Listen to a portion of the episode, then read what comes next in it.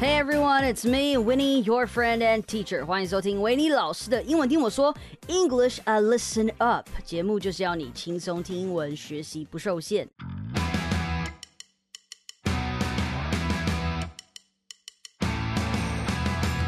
Now, I am so excited about today's episode as we are going to talk about protecting our environment, loving our earth. I believe we've all learned about how to recycle in school, right? And everybody knows about this thing reduce, reuse, and recycle. Yep, we all know that. Now, in Taiwan, we all consider ourselves 环保小尖兵，因为我们已经认真做环保好多年了。But are we really? Are we? Are we really doing a better job than other countries? What is environmental protection really about? I am no expert, but I've invited an expert, an actual expert, to come on the show. She's a real expert, okay? Because damn, she has a PhD degree on this subject. So for sure, she knows almost everything about being eco friendly.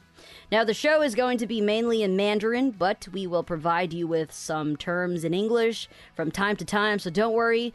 You will learn new knowledge and you will learn English. This I guarantee. So, without further ado, let's get this party started.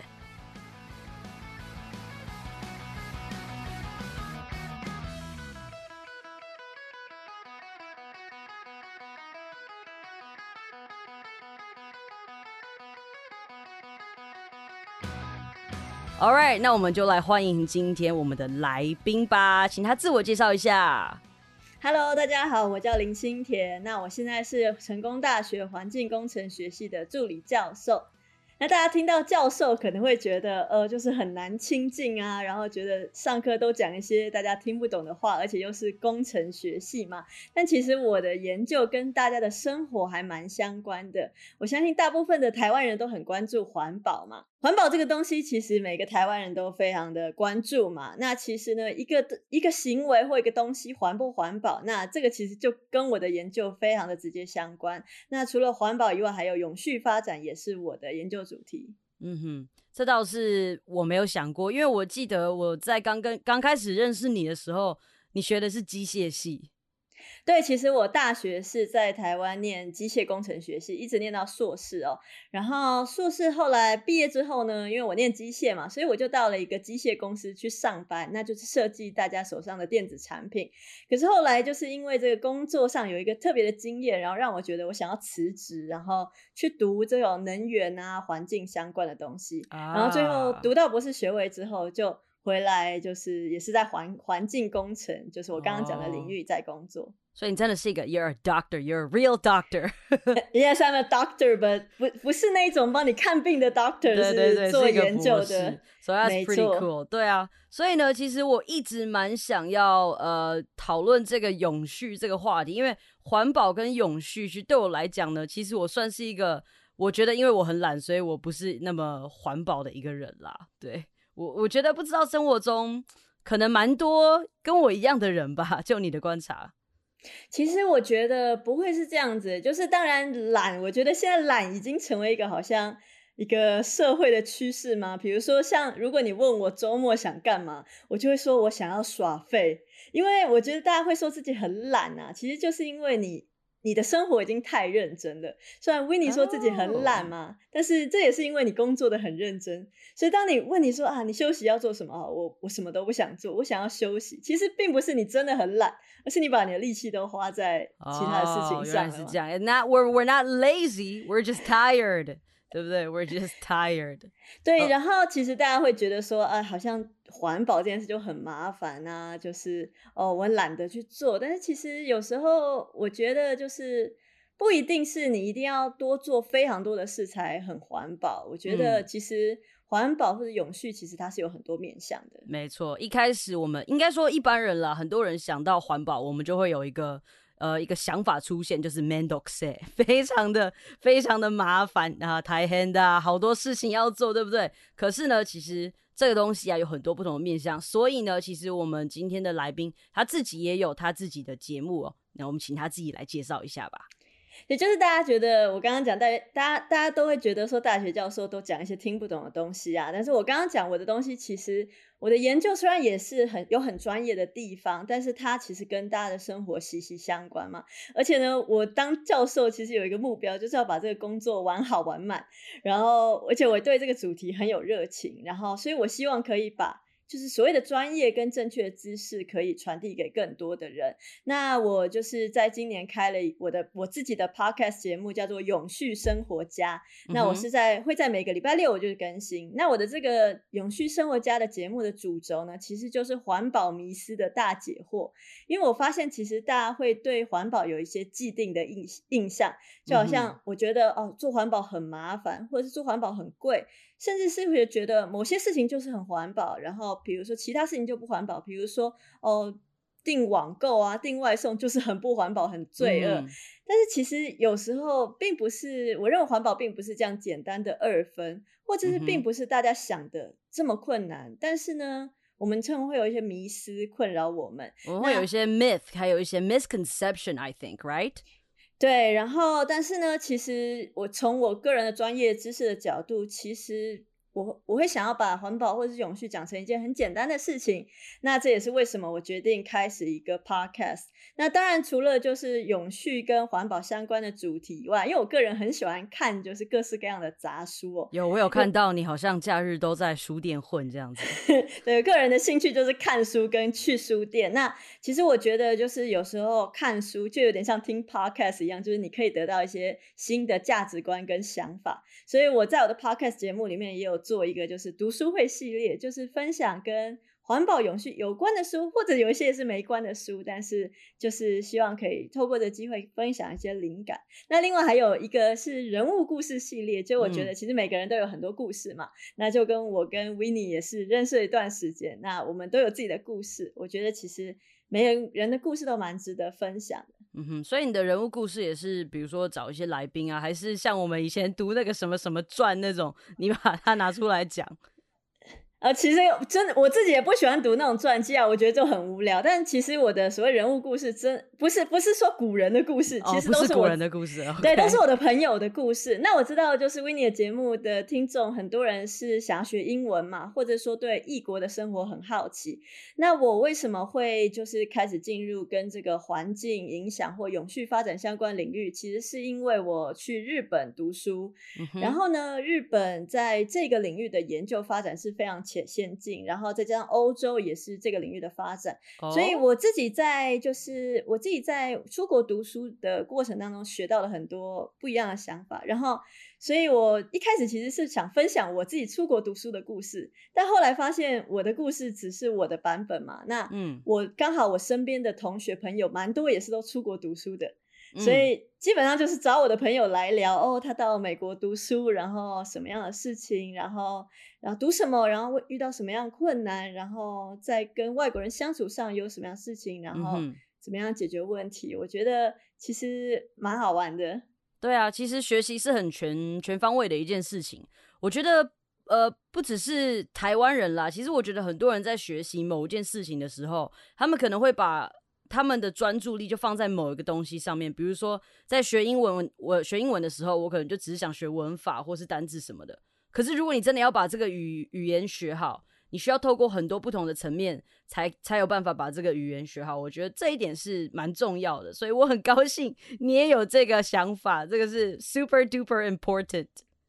哎，其实我去日本读书的时候，因为我不太日本不太会，我就去了。然后那个时候我读的 program 它是完全用英文，就是做研究，然后英文写论文的一个 program。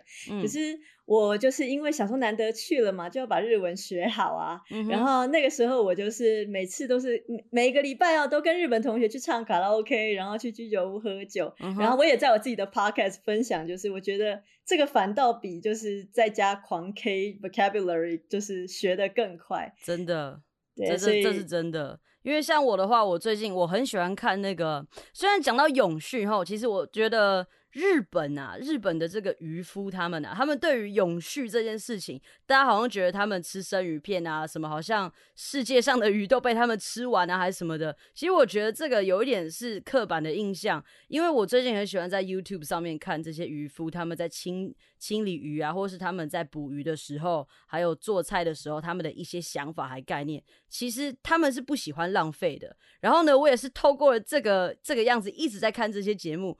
然后我发现我的日文就有进步蛮多的，就是 我听到什么字，我就哦哦，我知道那个字，对我就会就是觉得哎，好像其实这样是有进步的这样子。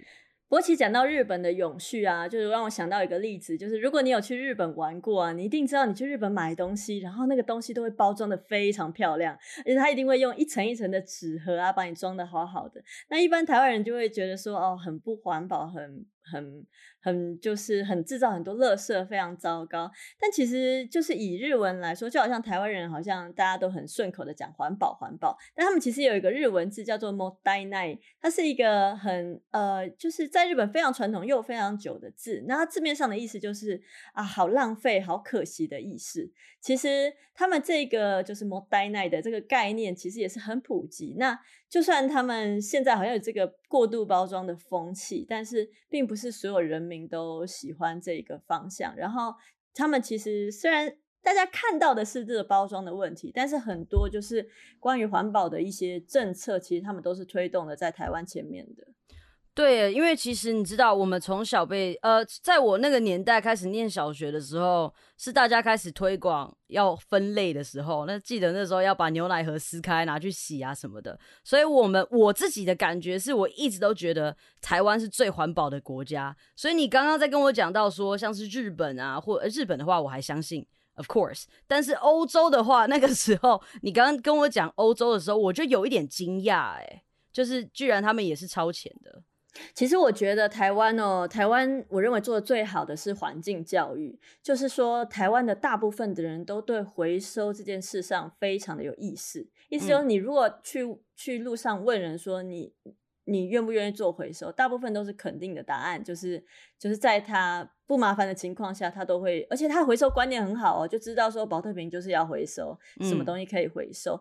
可是呃，我认为比起就是比如说。欧洲或者日本国家发展的稍微没有那么好的，可能就是政策跟技术方面。嗯，比如说你刚刚讲到这个牛奶盒，就是其实牛奶盒是一个非常好回收的东西，可是它要能够要它要跟其他的纸类，或者说它要跟其他的塑胶类分开才能够好好回收。那之前我在日本的时候很有趣，我家的楼下跟大部分的超市啊，它都会有一个特别的箱子收牛奶牛奶盒的哦，特别收牛奶盒。就只收牛奶盒，而且他会很清楚的告诉你，你要洗过，然后剪开，然后摊平。而且他很清楚的告诉你说，一个牛奶盒哦，可以做六卷，就是那种厕所的那个卫生纸。哇哦！所以哇，你听到这个资讯，对，然后那个技术，你就会知道说，就是啊，我会很愿意去做这个回收。可是好像你虽然都知道要回收，但是这个回收东西真的有变成资源再被利用吗？哎，好像就不是很清楚嘛。甚至有时候。呃，我不知道这适不适合在这边讲，但是我曾经说说看，我曾经在就是有一次丢垃圾的时候，台湾就是垃圾车会来嘛，你要提着垃圾去丢过去，那垃圾车上面有很多个那个袋子，就是收不同类的垃圾嘛。嗯，然后我那天去丢的时候，其中有一个类啊，他就写说干净塑胶袋，然后请丢在这一个特别的篮子里面。我想说，哇，就是怎么环保局怎么这么棒，把这个。垃圾分出来，结果因为我那天是在等公车，我就看着他收完垃圾，然后那个车要准备开走，然后我就眼睁睁看那个清洁队员把那一整袋就是干净塑料袋丢进一般垃圾里面，然后全部去搅烂，然后我想你你在跟我开什么玩笑？That is that is bad, but that also reminded me of something. 就是我记得一开始麦当劳，我我我好像不太适合讲麦当劳。我记得一开始某间素食店，他开始在推推动，就是要好好的分类的时候，然后我就看那个，我真的有很仔细的把那个垃圾推开来看，然后那个垃圾里面，它。他只用一个桶子，所以我就在想说，Are you sure you are really recycling all of this？其实我觉得这好像是有点是一样的概念的样子。不过我听说，就是就算他们就是素食店分两个桶子，那个打工仔还是会把它混在一起。对，所以就是其实也是那个时候，我想说哇，某素食店这样做真的很棒哎。然后结果我真的自己去看的时候，我觉得有点小失望，是真的是有点小失望。所以这好像也是非常 common 的。可是你觉得跟日本在台湾这样子，他们就有做的比较 thorough 吗？还是你觉得其实哎，他们可能也会有一些哎小小发懒的一个情况呢？其实我觉得就是没有没有一个地方说，有时候我们很难评价，就是哦哪一个国家做的比哪一个国家好。但是就我的观察，我觉得是每一个国家它都有它的文化背景，然后它都有它的强项。我们刚刚讲了日本嘛，但还没有讲欧洲的情况。那我个人比较熟是德国的情况啊，就是我我自己觉得蛮有趣的一件事，就是他们对于环保的意识也很强。然后他们强的地方不在于就是说，我觉得我要环，我要就是丢，我要好好的。回收，他们所谓的环保意识强势，他们会从根本觉得说我不应该买这个东西，拿这个东西。举例来说，就是我在德国的一个朋友，他跟我说，他说如果他们今天举办交换礼物大会，或者是你今天要送人家生日礼物，他说他们这个礼物啊会包装，可是这个包装绝对是用那种广告传单废纸。哦，就是如果你今天特别去买包装纸，然后把你的礼物包的很漂亮，那个收到的人会觉得你怎么你怎么会做这种事，非常不应该。就是他们会觉得，哎，这是减量，就是从源头开始，我。我就是不应该用这样一次性的东西。那我是听说，像是加州也是一个环境意识很高的地方。听说你如果拿着一个保特瓶啊，走在路上，你是会被人家白眼的。Wow, that's new in that that's like that's new information for me. 我不知道加州原来这么环保哎。就是我我是这样子听说，当然我没有试过。就 是其实很多他们其实他们的意识是蛮强的。那甚至我听过加州的朋友，就是他们他们当地的非常流行，就在自家楼顶盖那种太阳能板，而且会自己看自己发多少电。所以当然加州在美国是一个很特别的地方啊，因为美国整体它还是一个很大的国家嘛。嗯，但加州。蛮不一样的，加州有点像自己的一个地方。对，但当然，其实我我我没有去过，嗯，我没有真的去遇过这样的情况。而且加州其实也蛮大，所以也没有办法说全部啦，可能也是特别核心的地区。只是就是蛮有趣，你会发现不同地区的人他在意的事情不一样。举例来说，台湾人就是回收意识超高，日本人就是回收技术超强，嗯，然后也许欧美就是他的那个所谓的源头减量的概念，嗯非常好。Okay, so everybody has their own way of protecting the environment. 应该可以。那不过问题就是，假设我们要解决整个问题，绝对不是一个好就好了嘛，一定要整条整整个供应链，或者说整个就是这个这个所谓的，比如说以乐色来说，乐色的旅程其实是从头到尾。那中间假设有一个老鼠屎，就是中间有一个部分就是没有办法让它好好的处理的话，其实最终结果还是不好。所以虽然我觉得台湾真的是回收优等生。但是其他的部分其实也还有很需要努力的地方。嗯，是有有一些地方是可以慢慢的在改善的。All right, that's pretty good。那现在呢，我们前面讲了蛮多的，不过呢，我觉得我对你的生涯也是非常有兴趣的。那刚我们前面有稍微提到，为什么你会呃转为这个永续生活呃这个环保议题为主嘛，对不对？不过呢，呃也是想听听你分享一看看你第一份的工作经验到底是为什么，是哪一点才让你决定？You know what? I don't want to do this anymore. 其实我就是因为我机械系毕业嘛，那大部分机械系毕业的人其实都是到像是制造业或者是高科高科技业，就是担任工程师。那我的第一份工作就是我是机构工程师，也就是设计大家手上的任何电子产品。那我那个时候设计的是电脑，所以电脑当然你自己设计的东西做出来的那一刻，你应该是很开心，然后觉得很有成就感的嘛。但是那一天就是我还记得那一天呢，就是我在我的办公室，哎，所有的零组件呢，从我的供应商寄到这边，然后我要第一次把它组装起来做测试的时候啊，那当然那天结束之后，我做好了一台电脑。可是同时哦，就是我发现一件事，就是为了把那些所有的材料运到我这边呢，其实用了很多包装嘛。然后这些包装材料居然就是它的体积是有三大箱那么多。哇！是一台电脑三大箱。对。所以大家可能想说，哦，我买一台电脑，我就有一个电脑的外盒嘛，那觉得啊，这个外盒变垃圾了。其实呢，垃圾绝对不只是那个电脑的外壳、外盒子而已。其实，在制造的过程，而且只有我这个阶段呢，组装阶段就三大箱，就是那种最大的搬家纸箱那一种。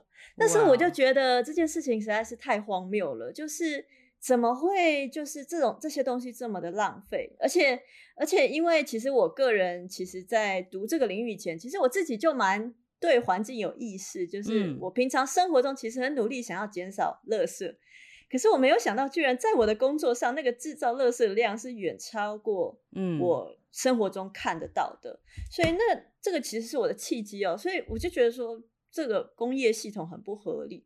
那也就是因为这个原因，就是我辞了我的工作，然后我发现。日本就是有做相关类似领域的，就是工业中如何去减少废弃物，然后如何去设计一个系统，让资源可以有效的循环。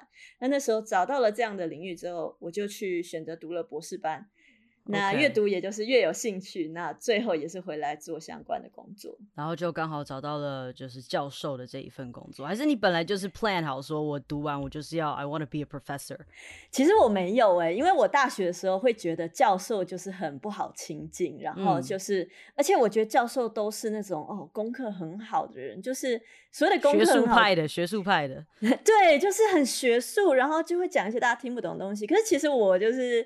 就是我就是喜欢跟人相处啊，然后我喜欢我喜欢我喜欢分享东西，然后我觉得我有什么很好很有趣的故事或者是很好的知识，我想要把它讲出去，而我不是想要说我要当顶尖的人，然后用我的知识震慑大家，我一点都不想做这样的事。嗯，就其实我从来没有想过，可是其实，在读博士班的时候，当然还有一个原因就是我我一开始就是是因为。一个经历让我对这个主题有兴趣嘛？当我做下去之后，我就发现，哎，这个主题有很多很多问题可以去探讨，然后有很多有越来越多我想做的事情。那如果我回台湾之后又回到就是科技业，那想必又是做原本的事情。嗯，而且嗯，而且会觉得说，台湾好像目前对这种垃圾的意识，或者说循环的意识，其实还没有。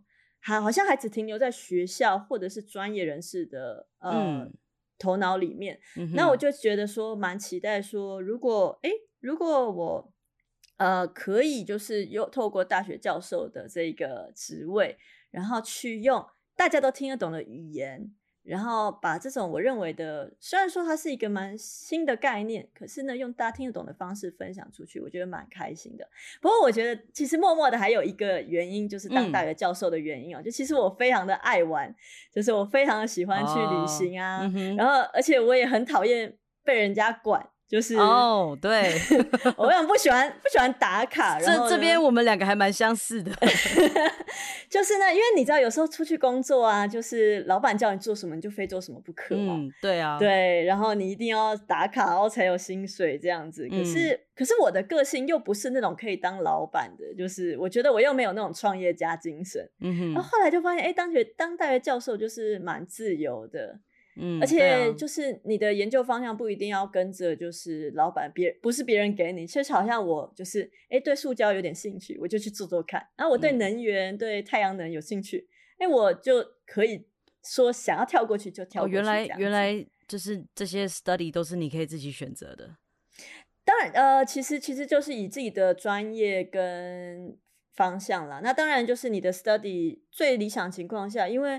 很多人觉得说学术研究啊，就是在好像探索事情的真相，嗯，然后没有什么所谓的跟大家平常生活很远哦。但其实我的研究，我认为是很直接的在解决，就是。社会上现在的问题，嗯，比如说像现在大家的生活一定都离不开便利商店或者是超市嘛，因为都市大家都很忙。可是呢，其实你每次去买东西啊，你都知道会制造很多垃圾。那你你如果问说消费者或者是问这个超市超商，他们真的想要制造垃圾吗？其实他们也不想嘛。嗯，对，如果可以的话，没办法嘛。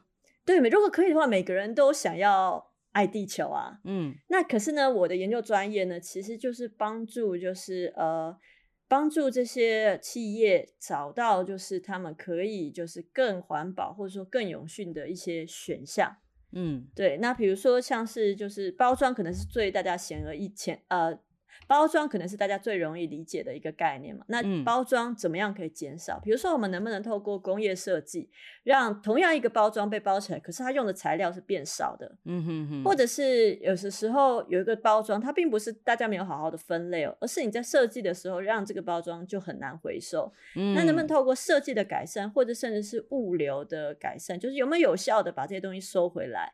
再次利用，那其实这些东西都是非常的专业，而且是非常学术的东西。那这个就是我们可以试着去贡献企业的。那如果我们的做事情对企业社会有帮助，那就是一定会有，一定是可以就是延续下去嘛，就是会能做出改善了。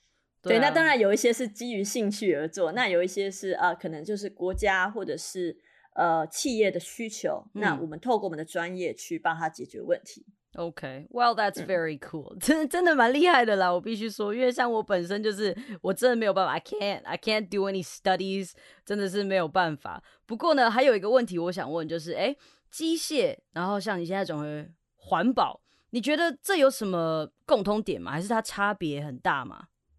嗯，其实我是觉得说，就是机械它是环保或者说永续的一个基础。就跟我刚刚讲嘛，假设你今天就是一个超爱喝饮料的人。你每天就是要来一杯，那那我我总不能跟你说，你从今以后不准喝饮料嘛？这是不合理的。但是呢，我能不能说，假设一个保特瓶好了，它的重量可能原本它它用了二十克的塑胶做那个保特瓶，嗯，那我能不能去设计一个，就是同样可以装这个饮料的瓶子，但是呢，它只用到十五克的塑胶？哦，那这其实就是一个所谓的环保设计嘛。哦，那那这个这个设计绝对不是你说减量就减量哦，因为如果你减少了量，但是你这保特瓶一敲就破，那就不行嘛。所以其实所谓的我们要让东西更环保，或者是说呃呃环境影响可以降低，污染降低的话，其实一定需要机械的专长。嗯。那其实我还蛮开心，就是因为其实环工环境工程领域啊，其实机械的背景的非常少，大部分会是化学或者是微生物，因为环境工程比较可能跟空气污染啊、水污染等等有关。那像我爸就是化工的那个环境工程啊，对呀对呀，因为像是空气污染跟水污染，一定就是化化学的解决方法是最最直接的。嗯，可是其实现在越来越多的问题，其实就是需要像是连机械或者说是能源。比如说，大家如果装太阳能板，这个太阳能板到底有没有有效的利用？其实也跟能源的有关。那能源其实也是机械里面的领域，所以我其实，在环境工程里面算是蛮特别的背景。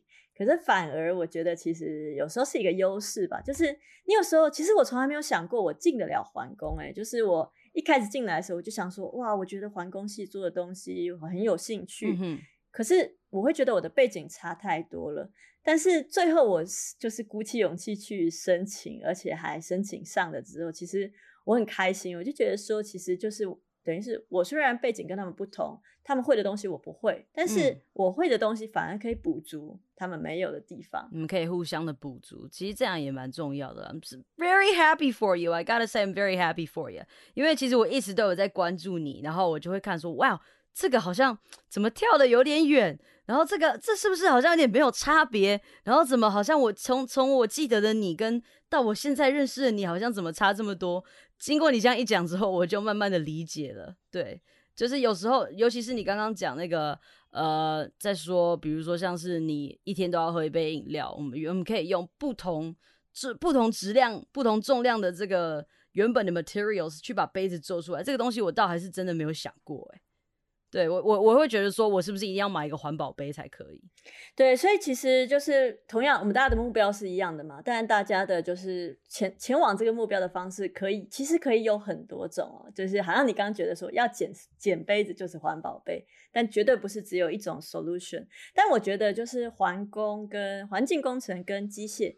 最大的差别，我觉得他们关心的事情的面向不一样哦。嗯哼，因为我之前在读大学的时候，我会感觉说，呃，我们这个业界的人，我们都会觉得说，我怎么样就是更快、更省钱，然后做出更好的产品。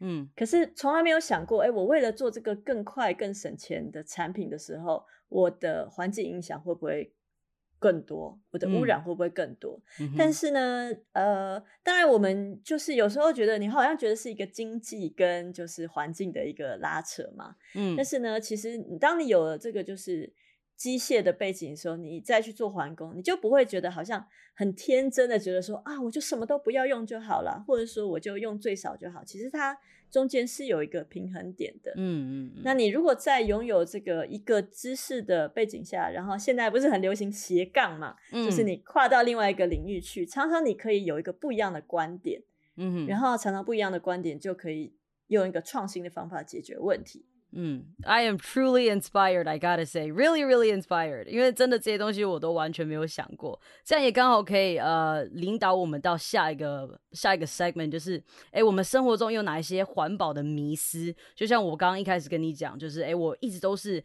被这样子教导，或者是我一直都是看人家这样子做，可是。很多时候我没有办法了解到真正的情况，所以呢，我们就可以来探讨一下，哎，有哪一些 myth 或者是所谓的 myth 呃 misconception 这个样子。好，那我今天准备了一些题目来小考试，看 w i n n i e 觉得 对于环保了解到什么程度。那我首先想定义一下比较环保到底是什么意思哦，因为它大部分我觉得大家会觉得说，哦，没有制造垃圾就比较环保。但是我刚刚例子也提出了，就是垃圾有时候并不是只是你眼睛看到的那一些嘛，有时候可能在之前。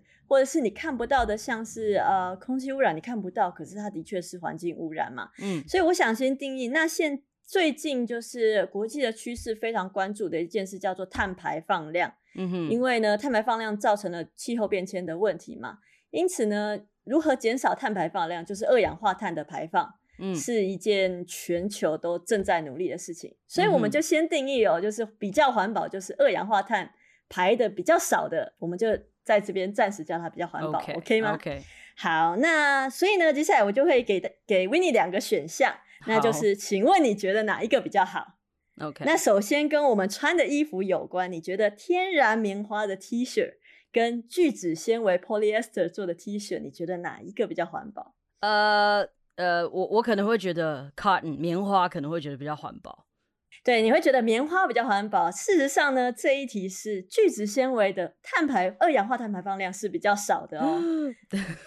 对，那为什么会这样呢？因为其实天我们会有一个迷思，就是天然的比较环保嘛。嗯但是其实呢，大家想，天然的棉花衣服，就是它是从棉花的种植而来。嗯那这个种棉花的过程，其实它需要非常多的水嗯投入，然后也很需要天气的因素嘛。那加上棉花呢，是从很多发展中国家制作运过来的，这嗯整个过程当中，其实都会有二氧化碳的排放。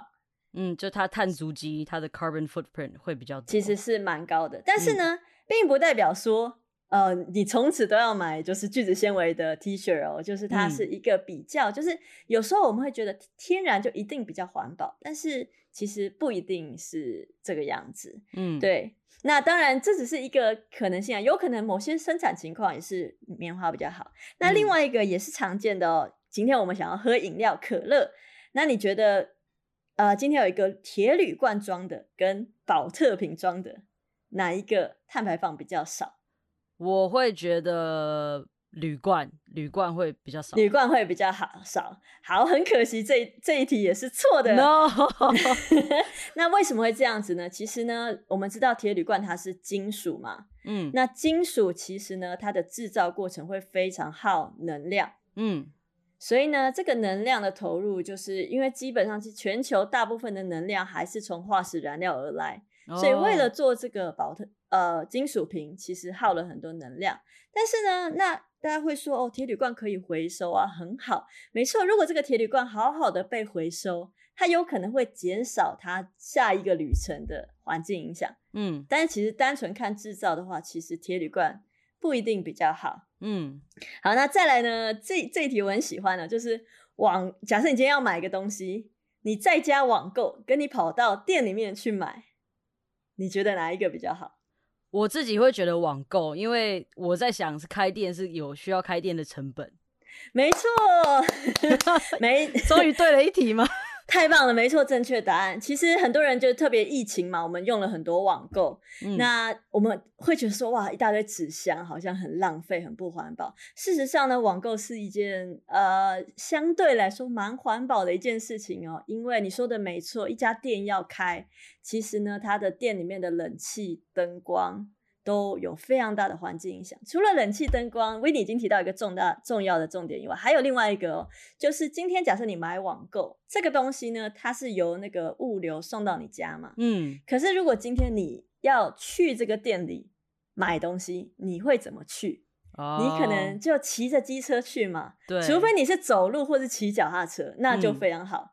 可是你今天骑机车去，那像是我我家里有小孩，所以呢，嗯我出门我一定是开车。嗯，那我只要一开车出去，再开回来，而且这一趟路程基本上只只有这一个目的。嗯那我整个路程当中，其实二氧化碳排放量是非常大的。哦，就有点像我们要做大众运输，是因为它一次可以载很多人，是有点像这个样子。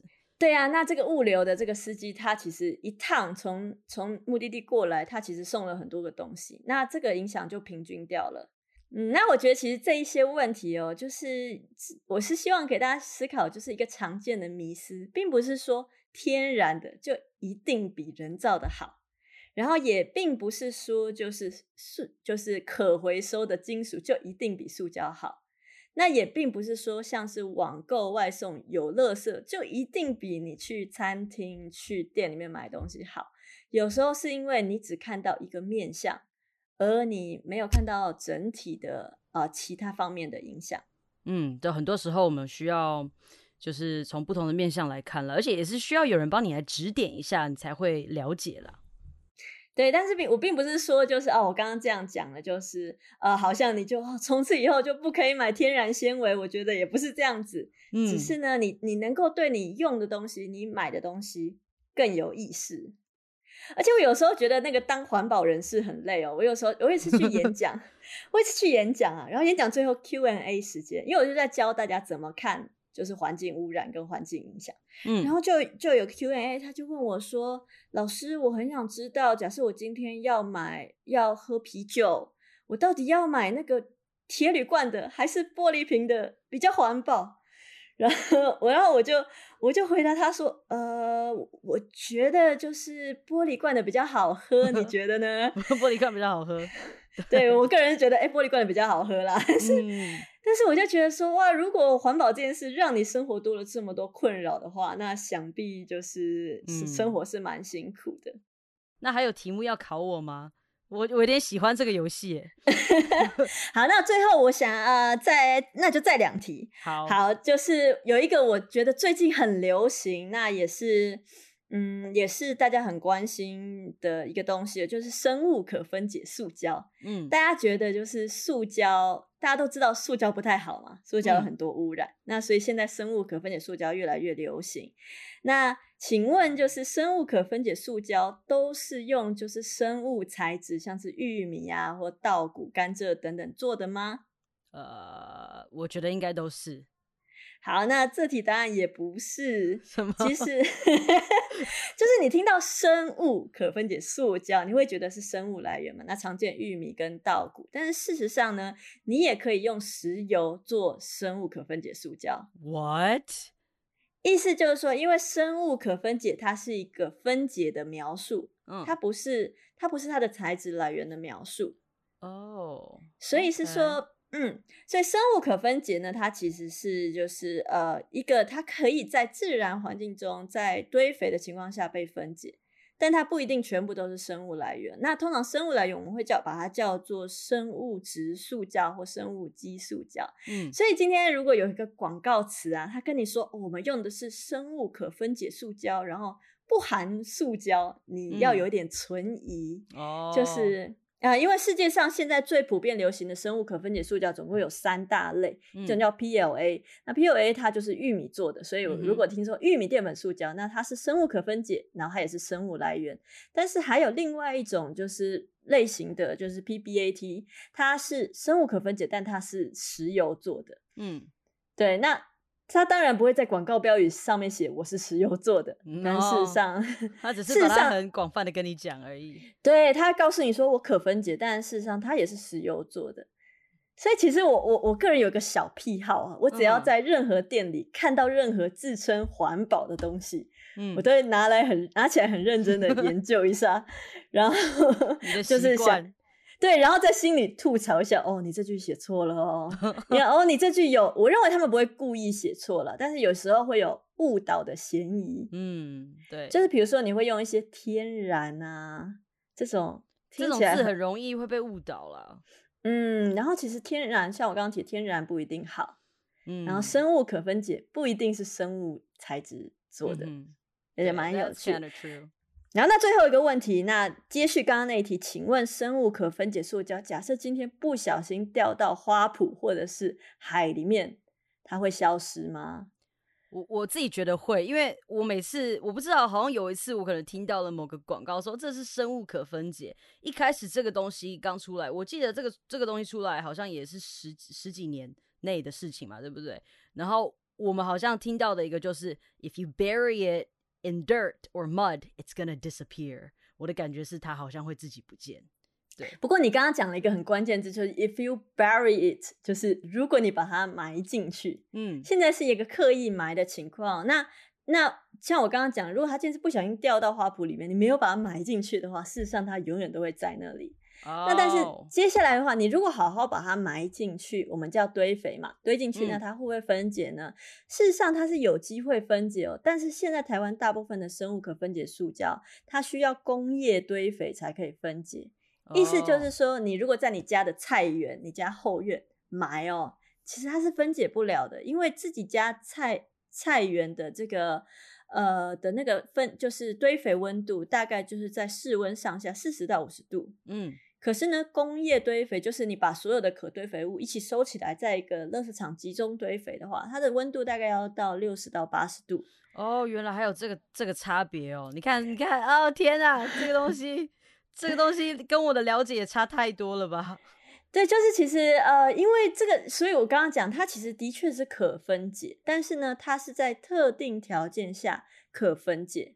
嗯，那它条件就是工业堆肥，但是问题就是一般的民众哪会有兴趣去听那个四十到五十度跟六十到八十度的差别？对啊，然后，所以我我我其实开这个 podcast 其实有个很大的目的，就是我不希望大家被那些广告商就是牵着走。嗯，可是很少人会很有意识了，结果没想到。其实并并并不是 w i n n 不够了解，因为其实大家都是这样子。然后，因为大家很你们。一般的人很少有机会接触这种知识嘛。那其实虽然我现在讲的就是轻而易举，可是为了就是因为我之前录了一集的 podcast，专门就在讲生物可分解塑胶的事实、它的好处以及它的问题。但是为了录那一集大概十五分钟的 podcast，就是我大概看了三本就是很厚的那个报告书，因为我会觉得说，呃，因为大学教授毕竟就是所谓的。代表某一个领域的专业知识嘛？嗯，如果我就是啊，随便网络查查就随便讲，我觉得我心里过意不去。嗯，对啊，所以我做了这样的研究，然后我尽我所能用一个大家听得懂的方式讲。可是我有时候觉得，哎，广告商都很不负责任，他们或者是说，哎，网络上推广或者是推销一些东西都很不负责任。他们听了一个哦，生物可分解塑胶很棒，然后就就去推推销。嗯，然后当然他们的目的或目的可能就是因为要销售嘛，或者是实质的利益。但是，呃，我我会觉得说，就是我会觉得说，好像因为大家听那个听广告的时间一定比听教授讲话的时间还要多，而且呢，其实就只有我们环境工程或者是呃工程相关的人才听得懂那些术语，所以我才会想要把这些东西转换成。大家会有兴趣，大家听得懂的方式，对啊，跟大家聊，而且听起来是真的不无聊啦。All right，so 因为我们的时间关系，不然其实我很想继续问下去的。所以最后呢，我想要请我们的呃新田教授，我们的 Demi Doctor Demi，稍微给我们做一些迷思环保的一个小 wrap up，然后顺便教大家几个单字，然后英文这样片语啦，让大家更了解说，哎，我们在 environmental protection 上面，我们什么字是哪一些你会常常看到的。其实就跟我刚刚提到环保啊，这个东西常常被当成口号嘛，然后环保就会很贵，然后而且做环保就好像要牺牲很多啊。那环保这个字，大家可能讲环境保护嘛，就是 environmental protection。嗯，但事实上，其实我们的行为，除非你真的去净滩或种树，否则你就算买环保商品，这个商品基本上也是对环境。有一些影响的，你根本就不可能避免这个污染，所以与其说是 environment protection，也许我们会说 eco friendly，嗯就它是环境友善，那然后对环境的害处是。比较少的，嗯，而其实呢，就是因为我们刚刚讲，虽然讲了很多次环保，但其实我们也提到永续这个字，嗯哼，那永续这个字它的英文是 sustainability，就是一个可以持续或是有能力持续下去的意思哦。那我其实觉得永续跟环保它是不一样的概念。因为环保啊，感觉就是你要以环境为第一考量，就是哦，为了环境，我可能要牺牲一些方便，要多花一点钱。但是永续呢，sustainability，它是同时考虑到环境、经济跟社会，而且它的核心概念是要能够持续下去。所以，如果今天一个环保行动啊，它非常不方便，而且非常花钱，那你要继续这样做，你可能会觉得很痛苦。那虽然环保，可是它不永续。嗯哼，所以呢，我。我的节目叫做《永续生活家》，因为我觉得永续它是一种生活的方式。然后这种生活方式呢，是你对环境影响、对社会影响有意识，而且呢，这种生活方式是你愿意持续，而且呢，你可以在中间得到一些快乐或满足的一种生活方式。我觉得是这样子。All right，谢谢你帮我们把这些单词都讲解了一下。因为不得不说，维尼对这些 sustainability 啊，还有这个 environmental protection 这些英文呢，这个字的部分，其实啊，单词量也是偏向不足的。So thank you, thank you for helping me。那最后呢，我们时间已经到了，但是呢，还是想请呃我们的教授啊，再稍微跟大家 wrap up 一下，把最后呢，他想跟大家说什么话呢，在这边再说一次。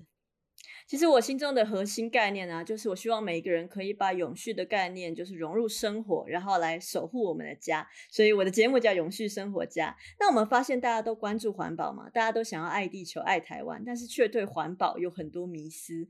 而《永续生活家》呢，希望可以用轻松的方式来解答大家可能会有的环保问题跟迷思，而且呢，会用一些科学的数据提供听众正确的资讯。